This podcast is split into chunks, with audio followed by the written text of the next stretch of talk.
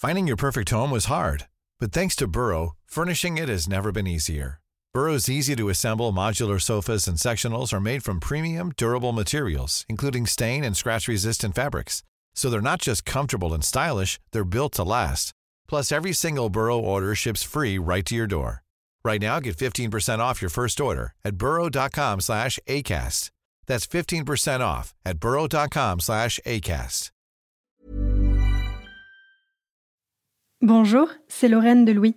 Avant de commencer votre épisode, j'aimerais vous parler d'un podcast du Cercle des économistes produit par Louis Créative.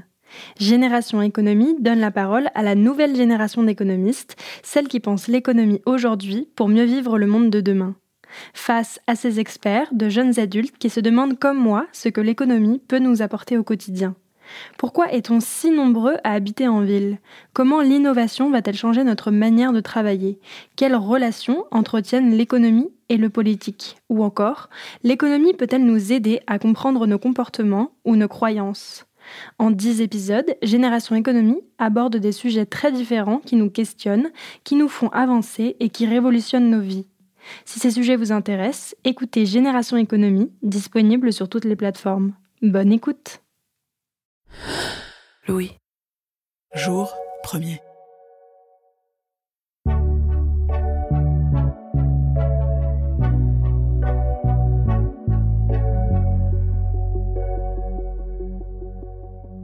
Ce fut comme une apparition. Elle était assise, au milieu du banc, toute seule. Ainsi s'ouvre l'éducation sentimentale de Flaubert, avec la rencontre de Frédéric et Madame Arnoux. Le jeune homme l'observe d'abord de loin, ébloui, amoureux déjà, quand soudain, leurs yeux se rencontrèrent. Le roman aurait pu s'en tenir là, déplier cet instant magique de la rencontre amoureuse. Mais le mari, Monsieur Arnoux, apparaît soudain. Ma femme, es-tu prête? Et là, chacun se dit que ce qui semblait l'évidence ne sera finalement pas si évident que cela. En 2019, une enquête sociologique révèle qu'en France, un homme sur deux et une femme sur trois ont déjà trompé leur partenaire. Je suis Camélia Jordana, mais aussi Adèle, l'héroïne d'Irrésistible. Dans cette série romantique disponible sur Disney ⁇ mon personnage imagine La maladie d'amour, un podcast qui mêle témoignages amoureux et analyse scientifique. Ce podcast, il prend vie dans vos oreilles aujourd'hui. Ici, pas de fiction, mais de vraies histoires d'amour et les explications de scientifiques qui nous éclairent. Dans cet épisode, une histoire de secrets au pluriel et d'amour clandestin.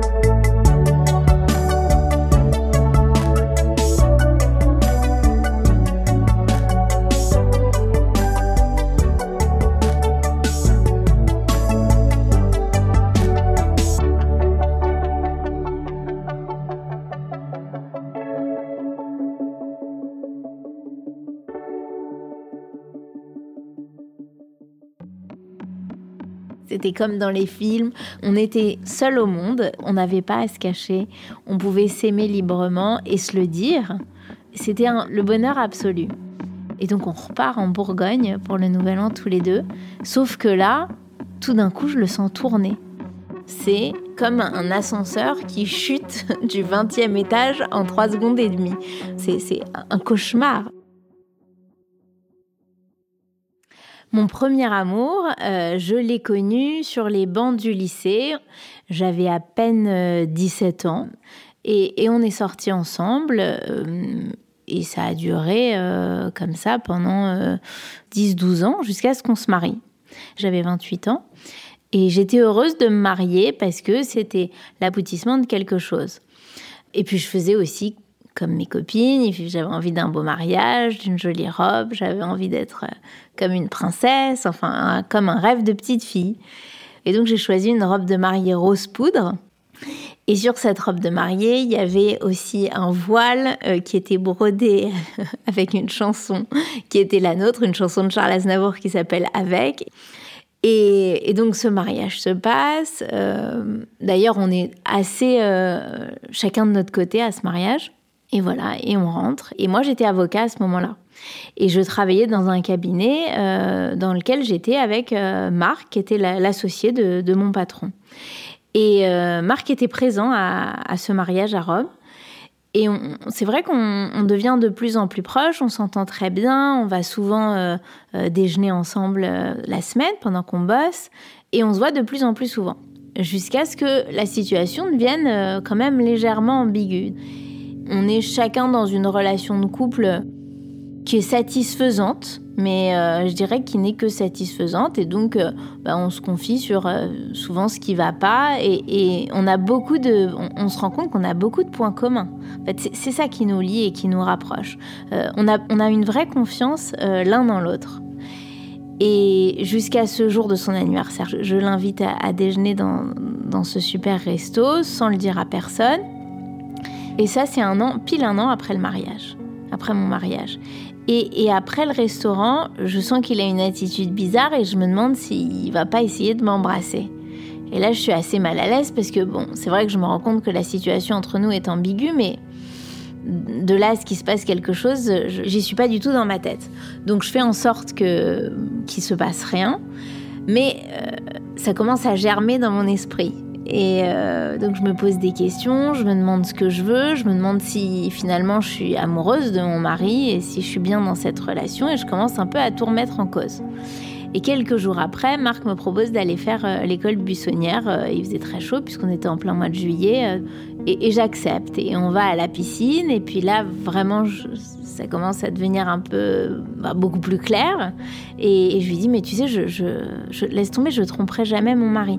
C'était pour moi impossible. On était ensemble depuis très longtemps. Et donc je me rendais bien compte que j'avais un, truc pour Marc. Mais pour moi, ça pouvait pas aller jusqu'au stade de l'exécution.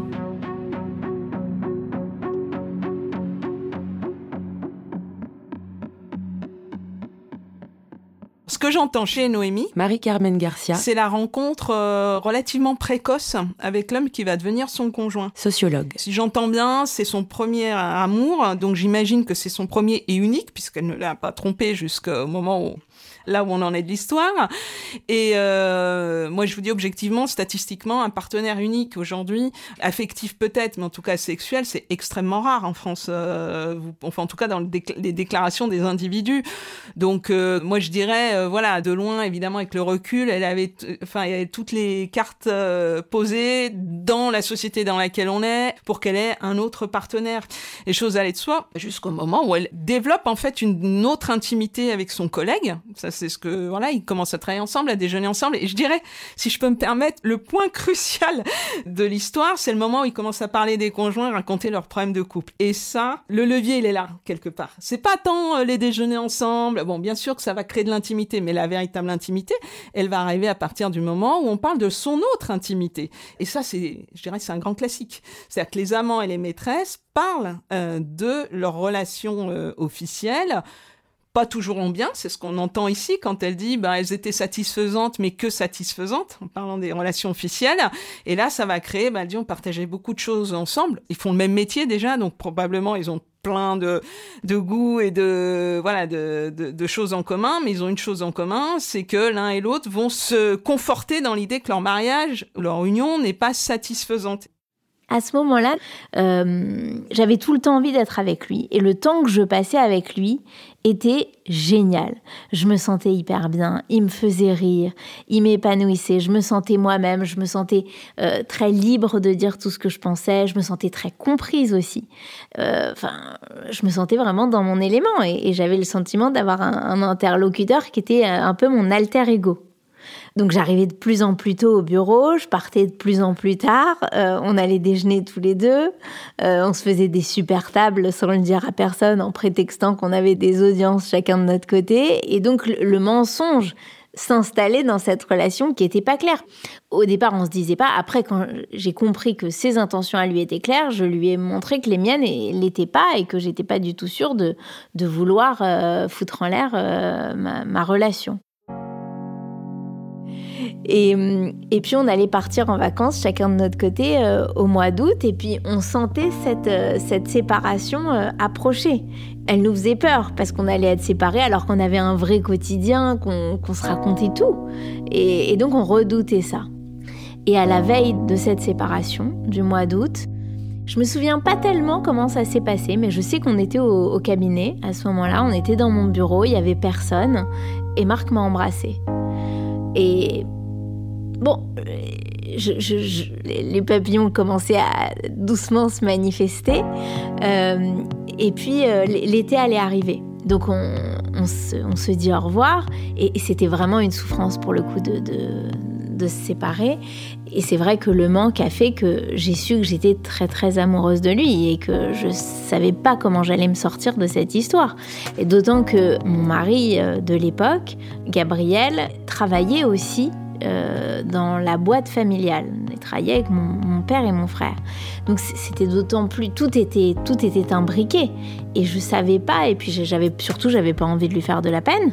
Puis je voyais pas comment je pouvais lui annoncer ça. Mais ce secret il n'a pas encore de conséquences parce que euh, je, vis le moment présent en fait. Je, suis hyper heureuse de, ressentir tout ce que je ressens. Euh, ça m'émoustille. Bah, quand je me lève pour aller découvrir ses messages, pour lui parler, pour échanger avec lui, je me délectais au moment où, j'allais m'enfermer euh, dans la salle de bain pour, euh, pour lire euh, ses mails, des très longs mails et lui répondre. Donc j'étais pas non plus très fière, hein, même si ça me rendait heureuse.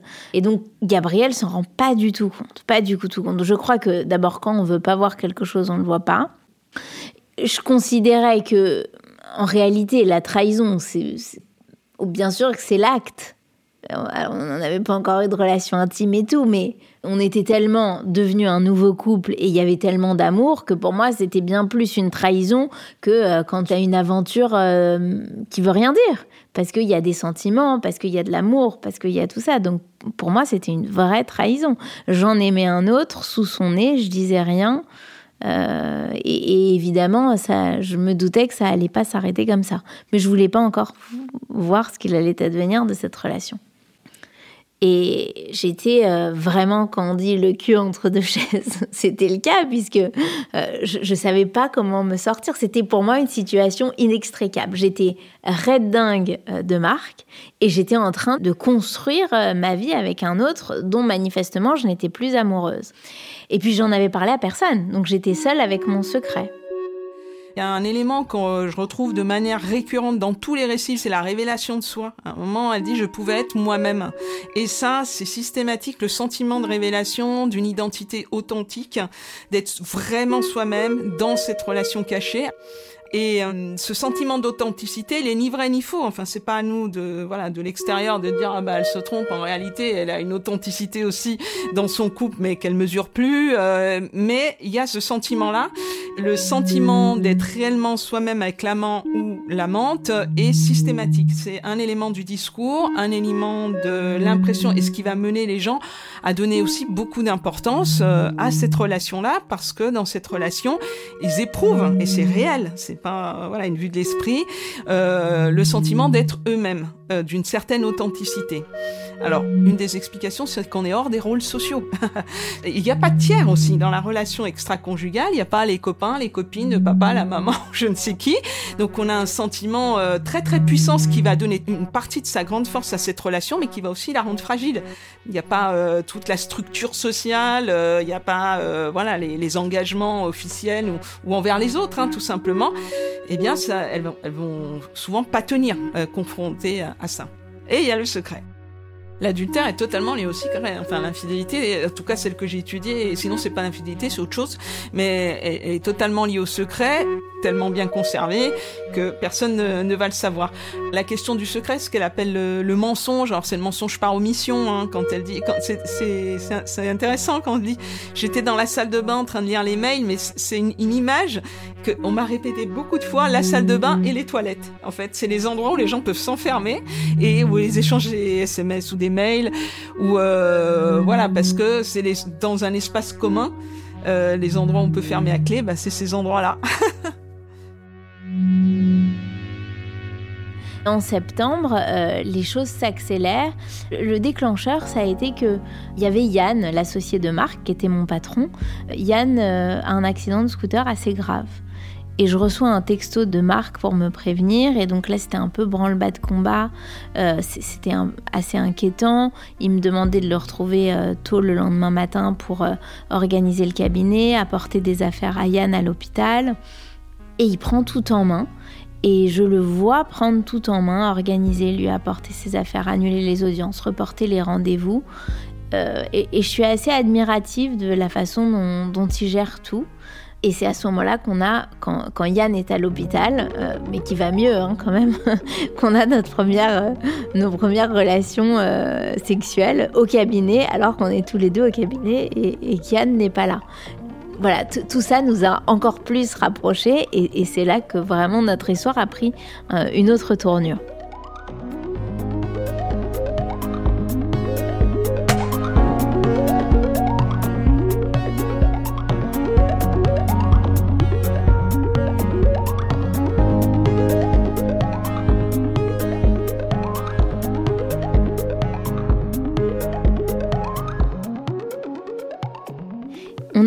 Venait pourtant de, milieux très différents, on avait reçu des éducations très différentes. Marc il, vient de, Clermont-Ferrand, il a grandi à Clermont jusqu'à sa licence de droit. Et, moi, j'ai une vie très euh, parisienne, dans une famille euh, dans laquelle j'étais très choyée, une famille juive très protectrice. Euh, et, c'est vrai qu'on n'avait rien au départ pour, pour. Je pense que personne n'aurait euh, mis euh, une pièce ou n'aurait parié sur notre relation, mais le fait est que probablement aussi de par nos expériences, notre longue expérience amoureuse euh, à chacun, on se rendait bien compte que, bah, que c'était là où on était tous les deux, que c'était bien et pas dans nos, dans nos foyers respectifs y a une histoire de l'amour, hein, une histoire des émotions. Donc tel qu'on le connaît nous aujourd'hui, l'état amoureux. Bon, je vais être un peu cruel comme sociologue. Hein. Après, ça n'empêche pas du tout que chacun euh, vit euh, les choses réellement, mais c'est une construction sociale qui est liée aussi à la façon dont la famille s'est instituée, le couple s'est institué, et avec une montée en puissance de l'amour conjugal est assez récent en réalité. C'est après, euh, au XXe siècle, où vraiment ça devient une norme dominante parce que, ben oui, oui, les aristocrates, les bourgeois se mariaient par ce qu'on appelle intérêt. Voilà, c'était des familles qui mariaient leurs enfants euh, pour euh, pour des raisons euh, de, de succession, des raisons de patrimoine. Les les gens de du peuple, les ouvriers, ben ils se mariaient pas beaucoup. Euh, voilà, pour euh, la période 19e euh, industrielle. En fait, il y avait du concubinage, mais il n'y avait pas forcément le mariage, c'est même plutôt assez rare. Euh, c'était pas le sentiment amoureux a souvent été considéré comme quelque chose dont il fallait se méfier parce que pas durable, parce que évanescent, parce que insaisissable. Donc on n'allait pas construire une famille sur quelque chose d'aussi fragile. Aujourd'hui, c'est devenu une valeur extrêmement importante dans notre société. Elle dit on vient de deux milieux très différents, mais moi surtout ce qui m'intéresserait, c'est de connaître très classiquement les, professions des, parents, etc. pour euh, voir s'il y a ce qu'on appelle homogamie ou non, parce que ce qu'on appelle l'homogamie en sociologie, c'est le fait que les individus ont plutôt tendance, inconsciemment bien sûr, à faire euh, des unions durables avec des individus de mêmes origines sociales ou de même euh, statut social selon les âges, et, et l'homogamie est plutôt forte en général. Et ça, alors, dans les relations extra-conjugales, aussi longtemps qu'elles restent extra-conjugales, euh, on peut éventuellement trouver des, différences, mais pas tant que ça. En fait, euh, alors peut-être le coup de foudre, le coup d'un soir ou l'amour d'été ou je ne sais quoi, peut-être que là ça existe, mais en réalité, dans les relations qui durent, moi ce que j'observe, c'est qu'en fait, c'est une forte homogamie. Et, en fait, dans les, les diades, moi j'appelle ça les diades, bon, on peut dire les couples extra-conjugaux, mais comme c'est pas des couples à proprement parler, ces diades-là, les gens ont les mêmes écarts d'âge qu'on retrouve dans les couples officiels c'est-à-dire environ deux ans. Bon, après, il y a un peu, pour certains un peu plus d'écart, toujours un peu plus l'homme plus âgé, la femme plus jeune, et des niveaux d'études assez similaires, des, des contextes assez similaires. Donc euh, l'idée de de l'homme, elle existe, mais moi je l'ai jamais vue, de l'homme qui entretient la maîtresse, l'homme très âgé qui entretient une maîtresse euh, pas fortunée. Ben non, ça existait dans la société dite traditionnelle, ça existe dans d'autres sociétés parce que c'est institué. Mais euh, ce, genre, en fait, on va trouver des choses plutôt homogènes, en fait, à ce niveau-là. Et euh, c'est quand même elle, ce qu'elle exprime, c'est que assez, rapidement après le premier baiser, elle, elle se dit j'aime cet homme-là je n'aime plus mon mari et, ça va, euh, enfin vite entre guillemets, mais elle, se pose des questions, mais elle se pose surtout des questions de pourquoi je reste avec mon mari et pas pourquoi je suis avec cet amant-là. Euh, voilà, quelque part, j'irais, ça devait arriver. Je me rendais bien compte que ce que je faisais était, pas, très joli, euh, même si euh, je pouvais pas m'en empêcher. Je veux dire, c'était plus fort que moi. Ça, me, ça me prenait au bit, ça, ça me transcendait, cette relation me transcendait.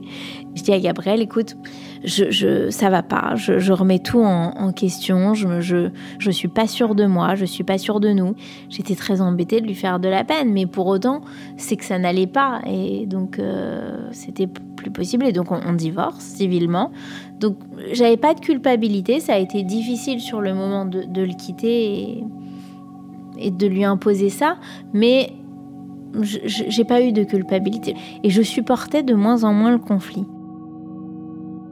Et à l'inverse, avec Marc, c'était très très consensuel. Alors certes, c'était le début d'une histoire, mais euh, il se remettait beaucoup en question. En fait, je, découvrais ce qu'était une autre relation et, une relation euh, beaucoup plus calme, beaucoup plus altruiste, beaucoup plus à l'écoute de l'autre.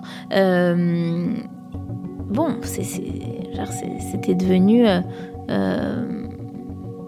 il était devenu indispensable à ma vie vraiment indispensable. Et, on va passer euh, le week-end de Noël euh, tous les deux euh, à l'extérieur de Paris.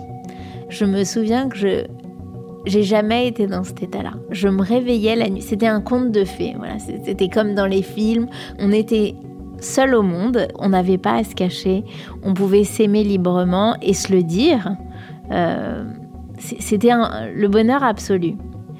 Et on rentre. Et donc on repart en Bourgogne pour le Nouvel An tous les deux.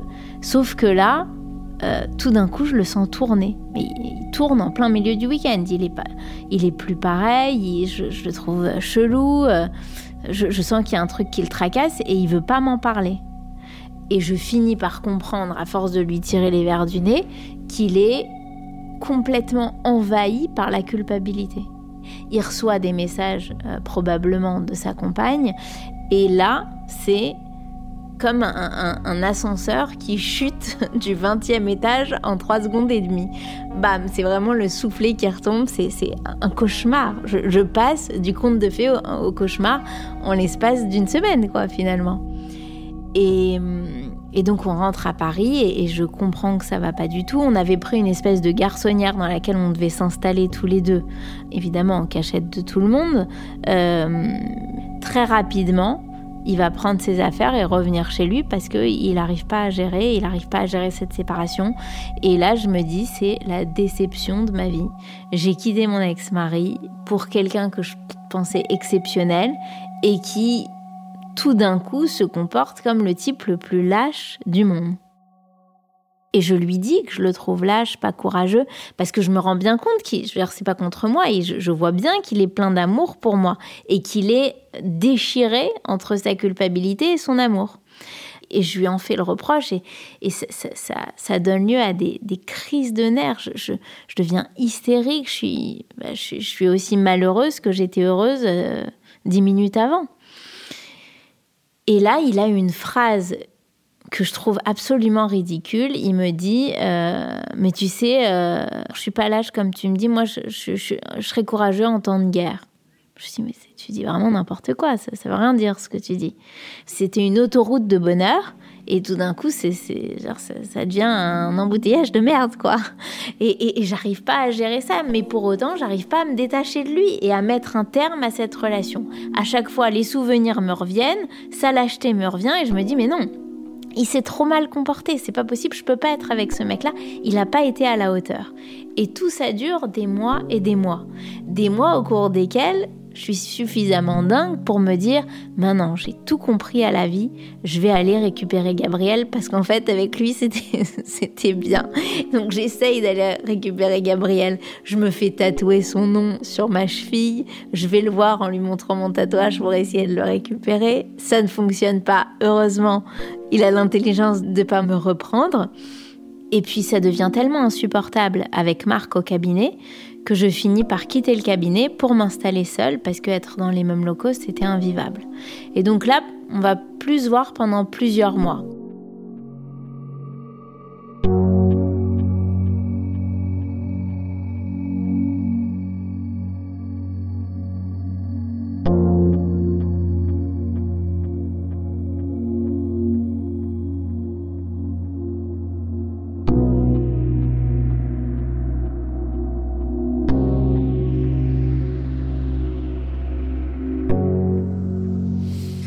Divorcé pour, au final, se dire, ben finalement, j'ai lâché, entre guillemets, pour rien. Bon.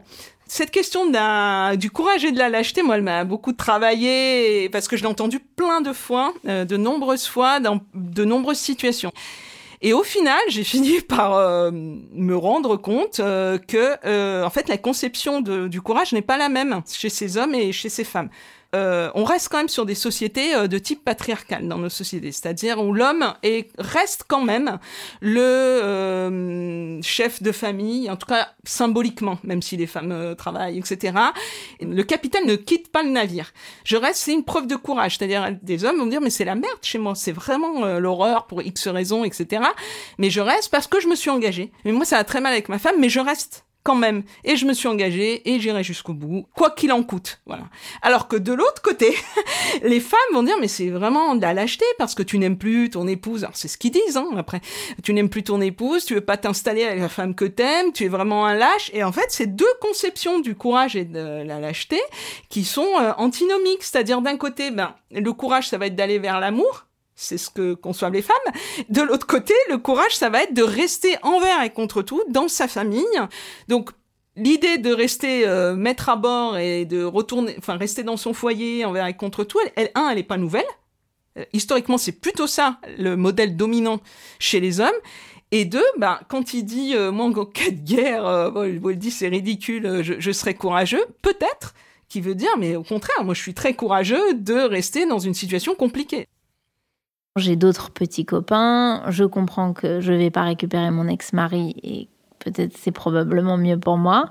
Et arrive le mois de juillet 2014 euh, où je, j'envoie un message à Marc pour lui souhaiter son anniversaire, après des mois de silence sans avoir de ses nouvelles. Donc je lui laisse un message pour son anniversaire et il me rappelle pas ce qui était vraiment pas du tout dans ses habitudes. Mais là, pas de nouvelles. Et Marc me rappelle et il me dit écoute, euh, à chaque fois on se remet ensemble et puis tu me largues, j'arrive enfin à t'oublier, j'ai une copine, qu'est-ce que tu me veux, pourquoi tu reviens, j'arrive maintenant à sortir la tête sous l'eau, j'ai passé un bon week-end d'anniversaire, j'ai pas besoin que tu viennes m'emmerder, euh, pourquoi tu m'appelles? Je dis écoute, je suis vraiment désolée, je voulais juste te souhaiter ton anniversaire. Il me dit bon bah maintenant qu'on se parle, allons prendre un café. On s'assoit et là je le trouve euh, vraiment changé. Et là, il me dit très calmement et avec beaucoup de distance que euh, bah, qu'il sait que je suis la femme de sa vie, mais qu'on sera jamais ensemble, qu'il en a pris euh, son parti et que euh, il sera sans doute heureux avec une autre, pas comme il aurait été avec moi, mais que c'est comme ça, c'est que parfois la vie décide autrement, et mais que ça va et qu'il a envie de qu'il a envie d'être bien. Et là, je me dis mais personne ne m'aimera jamais autant que ce mec-là. Et donc on était au mois de juillet, il partait en vacances de son côté, je partais du mien. Et pendant toutes les vacances, je, ne pensais qu'à lui. J'étais, été obsédée par lui. On se donne pas du tout de nouvelles pour autant. Et à la rentrée, je fais tout pour le croiser. Donc au palais de justice, euh, dans les cafés à côté du cabinet, euh, je zone en bas du cabinet. Et là, ça devient euh, obsessionnel. Je le cherche partout jusqu'à ce qu'évidemment je finisse par tomber sur lui en bas du cabinet, soi-disant par hasard. et on va prendre un café. Je montre que je viens de faire euh, transformer mon tatouage. On décide de se revoir le soir, mais alors pour le coup sans engagement, puisqu'à chaque fois qu'on décidait de se remettre ensemble, ça fonctionnait pas. Et, et c'est comme ça, en septembre 2014, qu'on s'est sans se mettre aucune pression, qu'on s'est plus jamais quitté. Euh, donc, je suis tombée enceinte au mois d'avril 2015. Euh, euh, On avait tellement galéré dans notre histoire d'amour que on, voilà, on en profitait, on était libérés de tous nos démons, de, de, tout, et, on était juste, on avait juste envie de vivre l'un pour l'autre, l'un avec l'autre, et de construire ensemble. Et puis ensuite, très rapidement, on a fait notre fils qui est né en janvier 2018, et, c'était génial. Il y avait aussi une chose qui était très importante et qui aussi est venue de nos débuts, c'était la confiance. On avait une confiance énorme réciproque parce que tout ça avait commencé par une tromperie chacun de notre côté et du coup ben, on savait que nous on se mentirait pas. Euh, le, rebondissement de se mettre en couple et avoir un enfant euh, je dois dire, c'est assez, euh, voilà, c'est assez singulier hein, dans, ce que ce que j'ai vu. C'est très rare hein, ce type de, en tout cas des personnes que j'ai interviewées mais hum, surtout après autant enfin des mois des années autant de rebondissements je pense que c'est rare et c'est même même étonnant je dirais qui est deux enfants parce que parce que je dis et, même ce qu'elle dit à un moment donné, elle dit bah non c'est vrai qu'on se mentirait jamais. Moi, ce que j'ai plutôt entendu euh, chez des interviewés, c'est dire bah puisqu'une fois c'est arrivé une fois, on n'aura plus jamais confiance. C'était plutôt l'inverse. Donc là, moi, je vois une situation où ils ont construit autre chose. Alors comment? Bah voilà, c'est leur histoire singulière hein, euh, que que ce que je je vois habituellement, parce qu'habituellement c'est plutôt une défiance après dans le couple euh, officiel quand il a lieu et en général ça tient pas beaucoup. Mais dans ce que j'ai vu moi. Il me semble que c'est exceptionnel, oui. Il s'occupait beaucoup des enfants. On, faisait beaucoup de choses euh, tous les quatre. Et, donc tout ça a été extraordinaire jusqu'à jusqu'à ce qu'il tombe malade euh, en début 2020. Tout début 2020, euh, il a une une douleur très vive au poignet qui, qui est en fait une septicémie. Il, manque d'y passer. Et, et, puis il va se remettre de cette septicémie un peu miraculeusement. En tout cas, il s'en sort, mais c'était pas gagné. Et, puis là, le confinement arrive. Euh, et il se sent pas très bien. On met tout sur le dos de la septicémie. Et il va finir par euh, aller faire des examens. Il avait perdu beaucoup de poids. Et, là, euh, le diagnostic tombe et on se rend compte qu'il a un cancer qui est très très avancé, puisque c'est un cancer qui est déjà métastatique ça nous, ça nous tombe dessus comme. Euh, et, donc, on va consulter un, oncologue. Et, euh, et, Marc me demande de ne pas poser de questions. Et, et je me retrouve seule dans le bureau de l'oncologue. Et je comprends que, que son cancer est tellement avancé qu'il ne peut pas guérir. Et que les traitements n'ont pour seule vocation que de prolonger la durée de sa vie et je demande à l'oncologue de ne rien lui dire, sauf si Marc lui pose la question. Il me promet. Et donc je sais qu'il est condamné. Il y, avait un double secret d'abord. Il y avait ce secret que j'avais vis-à-vis de lui de ne pas lui dire qu'il était condamné. Probablement qu'il le savait. Il le savait au fond de lui. Il avait juste pas envie qu'on lui dise. Il a écrit une lettre aux enfants euh, dans lesquelles il leur donne les clés du bonheur. Donc il savait quand même qu'il était très très mal barré. Euh, est-ce qu'il savait que je savais? C'est pas sûr. Et, j'avais aussi ce secret, un autre secret, puisqu'il voulait que personne euh, ne sache qu'il était malade. On pouvait le dire à personne parce qu'il voulait pas qu'on ait pitié de lui. Mais je crois que le secret m'a donné beaucoup de force. Sur le moment, c'était pas facile. Je me dédoublais. Euh, c'était très difficile. Mais avec du recul, ça m'a permis de ne pas m'écrouler complètement.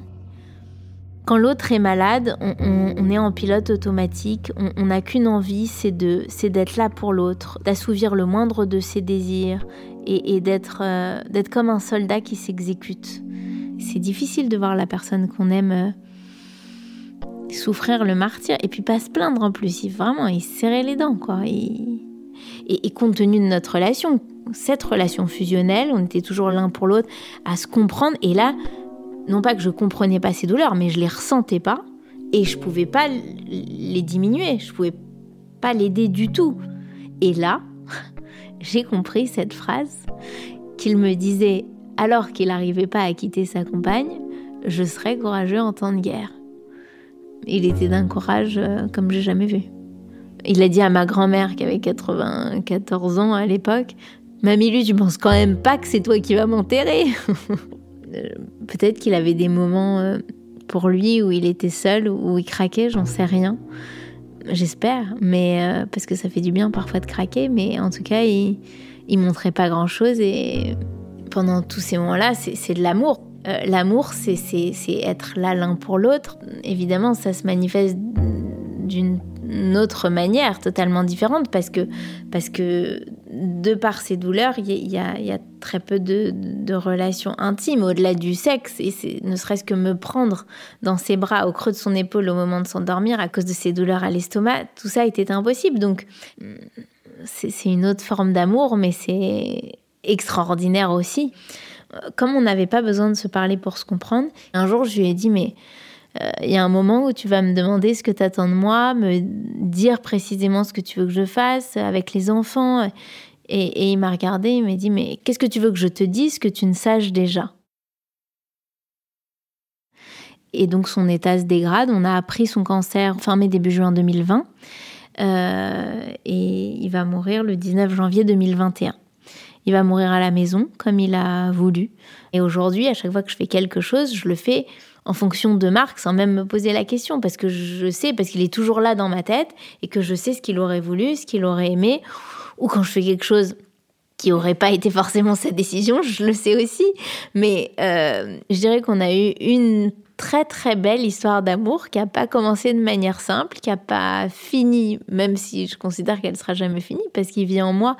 Euh, mais donc une relation très tumultueuse, mais, mais extraordinaire. C'était pas la vie est un long fleuve tranquille, mais en tout cas, on était, on était riche de notre histoire d'amour. Voilà. Et, moi, j'ai le sentiment d'aller bien parce que j'ai été nourrie par son amour. C'est parce qu'on a vécu tout ça ensemble. On a eu de la chance de vivre ça.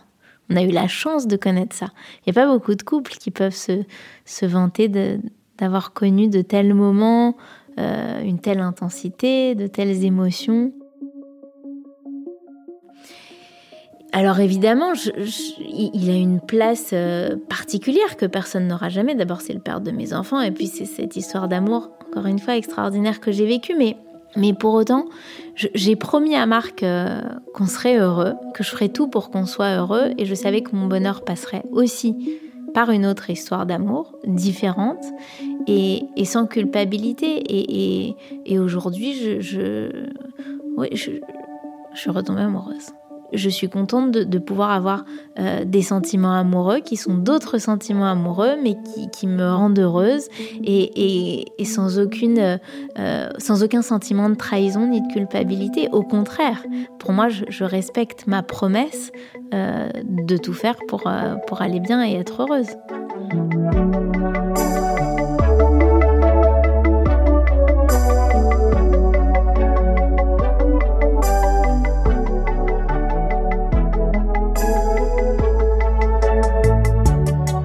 De La maladie d'amour a été tourné et monté par Elodie Maillot. Jérôme Petit a fait la réalisation, Bénédicte Schmitt le mix, chargé de production, Margot Pinel. Le titre du générique La maladie d'amour a été écrit par Michel Sardou et Yves Desca, composé par Jacques Revaux, arrangé par Yuxek. La maladie d'amour est un podcast imaginé par Clémence Madeleine Perdria, coproduit par Louis Média et Jour Premier, tiré de la série originale Irrésistible ACAST powers the world's best podcasts. Here's a show that we recommend. Hi, I'm Dory Shafrier, and along with Kate Spencer, I host Forever 35, a podcast about the things we do to take care of ourselves. Join us every Wednesday with guests like author Phoebe Robinson, chef Samin Nosrat, actress Busy Phillips, and even former Secretary of State Madeleine Albright. On Mondays and Fridays, we have mini episodes where we answer listeners' questions on everyday problems like how useful a butt mask really is, how to deal with a petty friend, or how to relax after a long day. So join us Monday, Wednesday, and Friday on Forever 35, where we're not experts, but we are two friends who like to talk a lot about serums. ACAST helps creators launch, grow, and monetize their podcasts everywhere. ACAST.com. disponible dès maintenant en exclusivité sur Disney ⁇